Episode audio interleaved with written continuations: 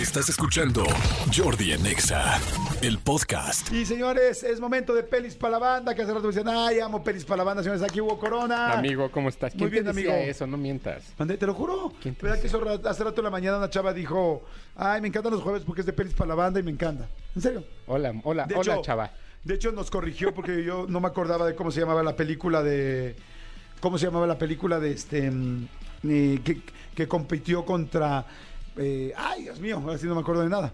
Contra Avatar, perdón. Ah, contra Avatar. Contra Avatar. ¿La eh, que ganó? eh, eh, Locker. Exactamente. Zona de miedo. Y ella nos puso, pues, Hurt Locker, tal, tal, le ganó así, trata de esto, de los del ejército gringo que desarma bombas, nos explicó todo. Muy y, bien. Y dijo, vamos, a que es una buena alumna de, Pues- de la sección, amigo. Pues saludos a ella.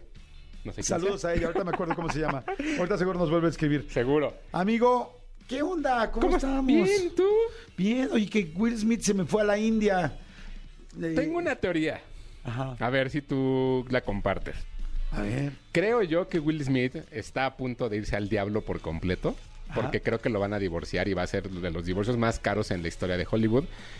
Y si alguien no lo salva, ese hombre probablemente va a perder la vida. Pero creo que quien lo va a salvar es Tom Cruise. Ay, güey. Yo creo que Tom Cruise va a salir en, en su defensa en, algunos, en algunas semanas y va a decir, aguanten, tranquilos. O sea, yo creo que Tom Cruise lo va, lo va a defender mucho y va, lo va a salvar. Pero ¿por qué sabes lo del divorcio? O sea, ¿ha, ha habido Es un notas? gran yo, rumor. no- yo no lo he notado. Es un Yo gran no rumor esta semana que supuestamente ya le pidieron el divorcio, que ya Jada ya dijo ya hasta aquí, pero eh, en general creo que creo que su vida se le puede ir mucho al diablo en estos meses. Pero Tom Cruise lo va, lo va a salvar. Que por cierto, Tom Cruise viene a México. Va a venir en un par de semanas a presentar Top Gun. Entonces, yo creo que viene Tom Cruise a platicar conmigo a ver cómo podemos resolverle la vida a Will Smith. Me parece perfecto. Esa es mi ¿Y teoría. por qué dices que Tom Cruise es el que va a ayudar a Will Smith por la cienciología? Porque son, son, amigos, son, cientólogos. ¿Los, Los, dos? los dos son cientólogos. Y sí creo que Tom Cruise defiende mucho la idea de la superestrella de Hollywood, de- no, no necesariamente del actor, de la superestrella de Hollywood y cuál es su trabajo en el mundo, de cómo deben de, de- de- de ser mejores para que el público también se sienta bien cuando vayan a ver una película. Esa es mi teoría, yo creo que Tom Cruise lo va a defender. Ok. A ver, ya veremos. Bueno, yo de lo que me enteré, porque vi una foto ayer, es que Will Smith está en la India Ajá. que, y él dijo, vine porque verdaderamente les dije que iba a trabajar en mí y necesito encontrar paz, no puedo volver a dejar que nunca la agresividad ni, ni mis impulsos estén sobre las situaciones como lo que sucedió, no solo como esto, sino en mi vida en general. Claro. Y necesito empezar a trabajar conmigo y me vine a trabajar acá. Entonces se ve que está pues con gente con el que está platicando, gente con la que está meditando, poniendo en paz su conciencia. Y la verdad me pareció, digo, no todo el mundo tiene dinero para ir a la Sí, India exacto. y tal, pero me pareció bien. O sea, es- si fuera yo, pues yo me iría aquí a la Condesa o a la Roma, a- al centro budista, por ejemplo, que está muy bueno, que está muy padre. Me iría a meditar y a conocer a un, pues a platicar con un líder espiritual que me pueda tranquilizar y hacerme entender qué cosas eh, estoy haciendo mal en mi vida para no, y cómo, cómo Para corregirme, para mejorar. Sí. Entonces digo, ahora que si puedes hacerlo en la India y tienes un super líder espiritual allá que te está esperando, pues está padrísimo, ¿no? No, es como, como Manolo que seguramente tiene su centro budista en su casa, ¿no? Tiene Uno- su centro uno- budista. Uno que pues tiene que ir al Parque México o al para la Que fragata. también está muy padre. ¿eh? Me gusta más salir a la casa que, que nada más estar en los jardines de Manolo. Ay, es que O Manolo. sea, porque aunque son muy extensos, sí. no sales, ¿no? No hay un organillero, no hay un organillero ahí. No Las clases por- de box. Claro, no hay popós que ir viendo cómo las vas sorteando por las, por las banquetas. Otras cosas que también son interesantes. O sea, Ay, ese Manolo. Pero bueno, pero no, fíjate, no sabía eso de Will Smith, pero sí, justo, creo que lo que tiene que hacer es encontrar un centro en el cual él se sienta bien. Este, como dicen, no sé si toda la gente tenga el dinero, pero este, pues a ver cómo le va. Oye, ve lo que dicen ya aquí, me encanta. Dicen, te les cae, no frieguen. Le va a pedir el divorcio después de que la defendió. Pues, ¿qué nos espera a los simples mortales?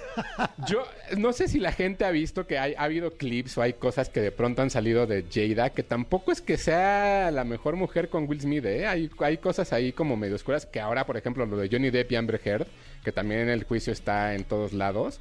Creo que también de pronto tenemos que entender que no todas las mujeres son buenas, como todos los hombres tampoco son malos, y hay veces que, que, que, pues, es al revés. Ayer leí un, no sé si un TikTok o un- una foto en Instagram de eso, ¿no? que decía que con toda la situación de Johnny Depp, este, se estaba viendo eso, ¿no? Es como no todo hombre es malo solo por ser hombre, ni toda mujer es buena solamente por serlo, ¿no? Claro. Entonces, este, está interesante porque pues, sí, en las parejas pasan muchas cosas.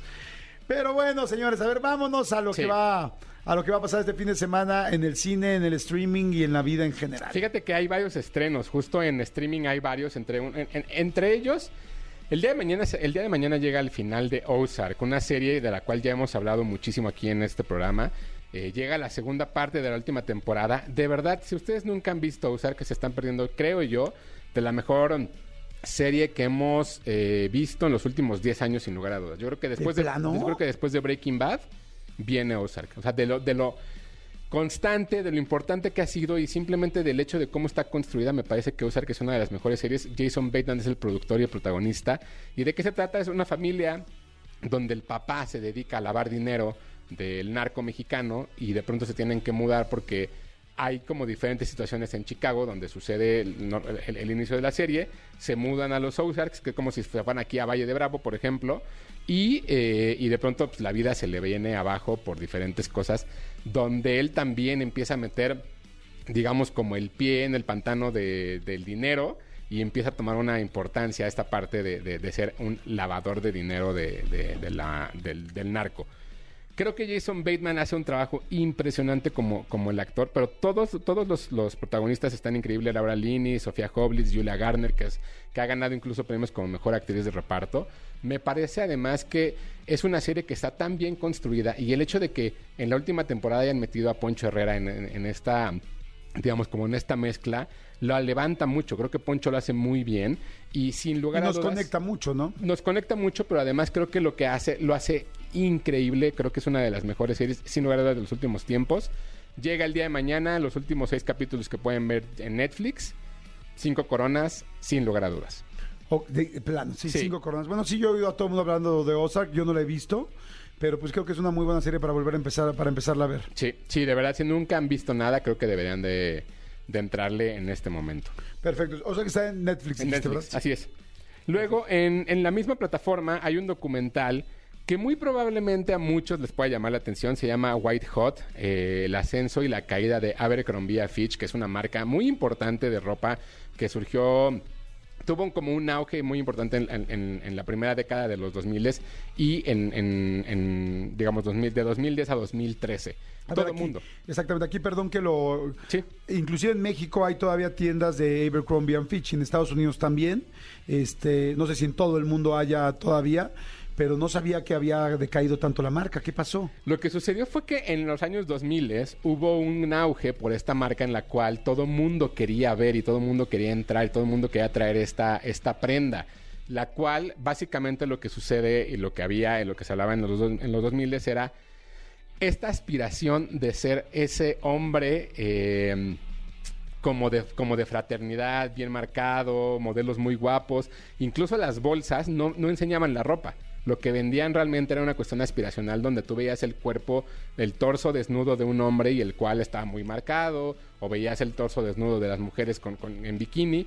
Y, y era muy curioso ver cómo la gente quería llegar a ese estatus. Ese estatus fue creado por un hombre que, eh, que tenía como ciertas cosas y ciertas eh, momentos en los cuales pues era muy racista, era muy este machista, pero a la vez también el hecho de que tuviera hombres desnudos en las bolsas no era un no, no era como No, no era como gratis. coincidencia, No tenía era- un, una agenda, un porqué. Exacto, un porqué. Entonces, todo lo que, toda la gente que, que compraba Abercrombie en su momento, pues era como muy notable a lo mejor sus gustos de homosexualidad ante eso, pero uno no se daba cuenta.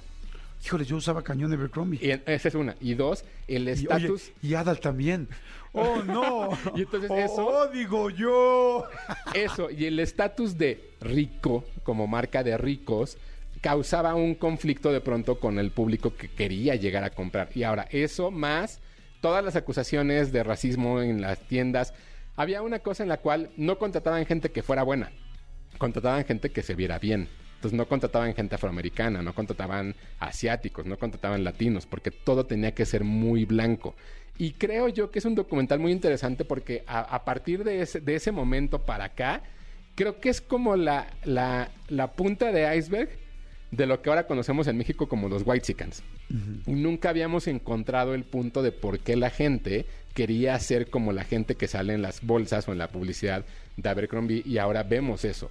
Después vinieron diferentes actos en los cuales la marca decayó, o sea, in- incluso llegó a perder muchísimo dinero en la bolsa y hay una razón de peso que se explica en el documental. Ok, fíjate que yo hace dos semanas fui a Nueva York Ajá. y en, en la Quinta Avenida está la tienda más impactante que yo he conocido de, de Abercrombie and Fitch. Eh, hay tiendas que les llaman flag, eh, flagships. Y las, las tiendas flagships son las tiendas o sea, la más grande, la más importante, la que quieren que se vea como la que represente todo lo que sea la marca, es como el castillo de la marca. Sí. Y, y en la Quinta Avenida y en algunas calles muy importantes del mundo, como en Campos Elíseos en París, en diferentes lugares del mundo, hay flagships. Entonces dicen, esta es la flagship mundial. Bueno, la flagship mundial de Abercrombie o Abercrombie, que mucha gente conoce, porque además aquí hubo todas las copias habidas y por haber del mundo y había todas las Abercrombie piratas del mundo, está en Nueva York. Y yo la última vez que había ido a esa tienda en específico fue hace como 10, 12 años. Y estaban en la puerta, estaba llenísima la tienda, o sea, había fila para entrar y no había todavía pandemia. Y en la puerta había dos chavos exactamente como los estás diciendo, los, los modelos de Abercrombie, que traían jeans nada más y sin camisa. O traían quizá una camisa abierta de cuadros, que es muy de Abercrombie, y pues con los cuadros de la camisa y los cuadros del abdomen de los dos güeyes. Sí. Y dos chavas también muy guapas, súper fit, súper, unos cuerpazos impactantes. Y me acuerdo que entrabas a la, a la tienda y había el olor, porque además en las tiendas de Abercrombie te hacen este asunto de la, de la experiencia y te ponen la loción que venden en Abercrombie, toda las tien- la tienda está llena de esa loción. Entonces, huele muy rico, es muy oscura, las tiendas son muy oscuras, son cerradas de hecho. Esa es completamente cerrada, no hay ni una ventana. Y este... Y entonces subías pisos y pisos y, y era una locura. La gente estaba arrebatando la ropa y la ropa es carísima. O sea, la ropa de Abercrombie, una, una playera, una playera normal con un loguito enfrente cuesta pues 1200, 1500, 1800 pesos puede costar Sí. una playera. Entonces, este para ese momento además que no había tantas playeras que ahora ya hay muchas playeras de marca de las marcas premium, ¿no? De Fendi, de Gucci, de tal, que pues, ya ves los precios. Ver una playera de 1200, 1500 pesos era te cae. Acuérdense que Abercrombie hizo las- la- el primer acercamiento a las cosas rotas. Las gorras que traía Adal Ramones en otro rollo eran todas Abercrombie y eran las que tenían la orillita rota. Y luego empezaron a hacer las playeras deslavadas. Y entonces todo era este rollo de como usado. Y por lo menos yo fue de las primeras marcas que vi que traían esa onda y decías, wow, usado, roto y caro. Decías, qué, Qué cañón. Pero bueno, pero pues así era la moda. Todo esto se los conté para explicarles un poco cómo es la flagship de Abercrombie y volví a entrar hace dos semanas. Bueno, pero ni de broma se acerca a lo que era. No hay nadie en la puerta. Ya hay ventanales abiertos. Ya hay ventanales abiertos. Este, la casa, este, pues muy poca gente en la tienda. También no fui muy tarde. Este, pero vi poca ropa realmente. O sea, lo vi muy menguada, diría mi abuelita, la tienda flagship, ¿no? Que sigue siendo una tienda de cinco pisos en la Quinta Avenida. No estoy diciendo que la tienda esté mal, ¿no? Está padrísima. Pero a como yo fui hace 12 años, pero nada que ver. Es que justo es lo que habla el documental. De pronto todo esto que sucedió, estos cambios, esta parte en la cual la, la- la gente dejó de, de- de cons- de consumir este aspi- aspiracionalismo, solamente sucede, por ejemplo, ahora en México. ¿No? Y todo tiene un porqué y todo tiene una razón. Ahora, ve el documental. Creo yo que el documental tampoco es que sea tan bueno. Porque es como esta onda de los documentales de Netflix ahora que lo que hacen es pregunta, respuesta y pregunta, respuesta, pregunta, respuesta y así te van llevando hora y media. El documental no es bueno, yo le doy dos coronas. Sin embargo, entender de dónde viene ese cambio y por qué es, es bastante interesante, sobre todo porque hay que es donde no me gusta. Hay temas ahí en las cuales son de trata de personas o de racismo, de este, de este tipo de, de- ejecutivos, pero se van por otro lado. Entonces deja de ser interesante el documental. Ok, que fue lo mismo que pasó con Tommy Hilfiger. También. Tommy Hil- Hilfiger también fue una marca que fue muy racista y que un día dijo, le dijeron, ah, pues en México o en América Latina es donde más se vende tu ropa. Y tengo entendido, ¿eh? no quiero asegurarlo, pero tengo entendido que él hizo como una declaración como diciendo, es que mi ropa no es para morenos o algo por el estilo. Yo no, y quiero, madres. yo no quiero que mi ropa la use gente de tercera clase. Eso fue lo que dijo. Híjoles, imagínense nada más. Pero bueno. Pero bueno, entonces ahí está. Yo desde ahí dejé de, comer- de comprar Tommy Hilfiger. ¿eh? Yo muchos años me vestí de Tommy Hilfiger, muchos, muchos, muchos años. Y cuando supe este rumor, nunca más volví a comprar. Revisa, revísate el documental y a ver qué, qué, qué, qué, qué opinión te merece. Ok, ya que lo veas. Bueno, Eh, White Hot se llama, ¿verdad? White Hot. O sea, como la blanco caliente. Ajá, porque habla evidentemente de esta cosa de la piel blanca, ¿no? Eh, en cine se estrena una película súper interesante y divertida, se llama El peso del talento. Eh, es una película en la cual Nicolas Cage lo que hace es interpretarse a sí mismo.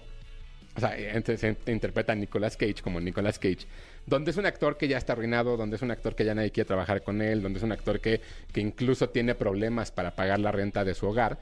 Y lo invitan un día a una fiesta de cumpleaños y le dicen, te vamos a pagar un millón de dólares para que te presentes, ¿no? Que pues un millón de dólares, él dice, no, ¿cómo voy a de- decaer en eso? Termina yendo a la fiesta. Y en la fiesta conoce a este personaje interpretado por Pedro Pascal, que es eh, un dueño de unos viñedos. Este dueño de unos viñedos escribió una película y entonces invita a Nicolas Cage para que lea su guion y ver si la quiere protagonizar. En este, eh, como ir y venir, vemos a un Nicolas Cage que está loco, pero porque así es él, eh, eh, es, como su, ¿Su persona, esencia? su esencia, este, habla consigo mismo. Se con llama Nicolas Cage. Sí, la- es Nicolas Cage como Nicolas Cage, o sea, de qué- verdad. Qué padre. De hecho, el guion eh, y la película eh, es dirigida por Tom Gormican, quien le escribió el guion a Nicolas Cage como un tributo en vida. Entonces hay referencias a todas las películas de Nicolas Cage todo el tiempo. Y bueno, regresando a, la historia, el momento es, él se da cuenta de pronto que este hombre de los viñedos es un narcotraficante muy importante y tiene secuestrada a una chica y es la labor de Nicolas Cage rescatar a la persona. Pero ahora sí, como un actor, como, Como- una persona normal. como no como un superhéroe como sale en las Exacto. películas. Entonces es, es una película Ah, Está interesante. muy divertida, muy entretenida. Incluso ustedes no saben quién es Nicolas Cage, que lo dudo mucho, este, pero puede pasar. Es una película en la cual se la van a pasar muy bien. Es muy, es muy entretenido ver cómo él se burla de sí mismo y cómo va avanzando también la historia y cómo va moviéndose hasta cierto punto para contarte algo con base en la, en la carrera y en la vida de Nicolas Cage. Entonces creo que es una película que vale mucho la pena. Ya había hecho un par de películas él que, que- creo que son muy buenas en los últimos años. En esta se suma Pedro Pascal, Tiffany Haddish. Como ya dije, el, el- director es Tom Gormican. Y es bien interesante ver cómo, cómo Nicolas Cage vuelve a ser este actor que interpreta porque es un buen actor, no porque le estén pagando. Entonces creo que es bien interesante, una película sumamente divertida, El peso del talento, cuatro coronas. Cuatro, wow. ¿Qué es? ¿Es comedia? ¿Es acción? ¿Es qué género Es es? Nicolas Cage. o sea, es eso. O sea, así como puedes ver a Nicolas Cage en, en La Roca, ¿no? En The Rock, lo puedes ver en una película muy seria o en una película de comedia, en una comedia romántica. Es, es eso. Es el género, es, es Nicolas Cage. Bueno, ¿y qué me va a generar la película? ¿Me voy, a nos- divertir. ¿Nos vamos a divertir? Mucho, mucho. Se van a divertir mucho. y Les va, lo- eh, entrañable a más no poder. Y no es un humor de esos humores así como muy hollywoodense, como más inteligente, que No. hay que pensar demasiado. Y no es tan tonto como No, para. pero no, el, Sí, humor, el humor, más bien quise decir, un humor muy hipster, quise decir, porque humor hollywoodense, pues es bofo. O sea, Sí, pero más bien pero no, es, no es muy de que le tengas que pensar dos veces. Nada. Ni, ni, es, ni es humor de 420, ni es humor de referencial a Hollywood. Es un humor bastante interesante y bastante divertido. Evidentemente te la pasas mejor si has visto películas de Nicolas Cage en tu vida. Sí, vas a entender todas las referencias. Sí. Vela, ¿qué, qué te va a gustar? Perfecto. El peso del talento, cuatro coronas en el cine. Este fin de semana Así se es. estrena. Sí, este fin de semana, el día de hoy, se estrena. En toda la. República. En toda la República. Y por último, en Star Plus se estrenó Los Ojos de Tammy Faye, la película por la cual Jessica Chastain se llevó la estatuilla Mejor Actriz eh, en la pasada ¿Los ojos de entrega. qué? Los Ojos de Tammy Faye. Tammy Faye era un personaje eh, en la cultura americana que básicamente lo que hacía era ser tele, eh, tele el eva- evangelizadora. Básicamente ella era una cristiana que lo que hacía era transmitir al lado de su esposo, interpretado por Andrew Garfield, un, eh, un programa de televisión en el cual hablaba de la religión y esto se convirtió en un monumento a la religión, tanto que la cadena lanzó un satélite propio para que llegara a más hogares ese, ese programa, hicieron un parque de diversiones eh, dedicado al cristianismo, o sea, fue una cosa muy impresionante. Y después, cuando se dieron cuenta de todos los fraudes que cometían, pues viene todo lo que sucede, ¿no? Entonces vemos un personaje interpretado por Jessica Chastain muy bien. Siento yo que sigo sin entender por qué gana por esta película y no por otras ot- por otras películas, porque tampoco es que la actuación sea muy buena, pero ella está muy bien. Andrew Garfield está muy bien, creo que la historia eh, tenían mucho, mucho morbo para poder hacerla. Ella compró los derechos después, después de haber visto un documental en el 2000. Compra los derechos y ahora hace esta película. Creo que es un, un momento en el cual ver a Jessica Chastain y Andrew Garfield, a Cherry Jones, a, actuar de esta manera es impresionante. Me parece muy extraño que no haya llegado a, cines. Creo que no se quisieron arriesgar y la lanzaron directo en la plataforma. Vale la pena verla. Dos coronas y media.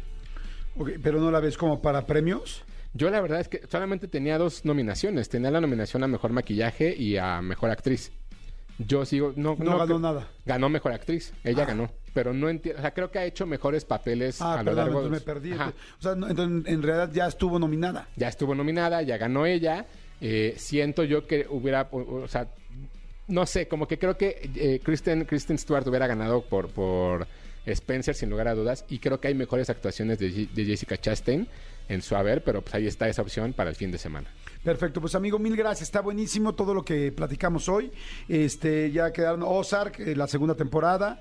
El, no, la, la segunda parte de la, eh, segunda. la, segunda. parte de la última temporada. Así es. Este, en Netflix, cinco coronas. White Hotel de Abercrombie and Fitch.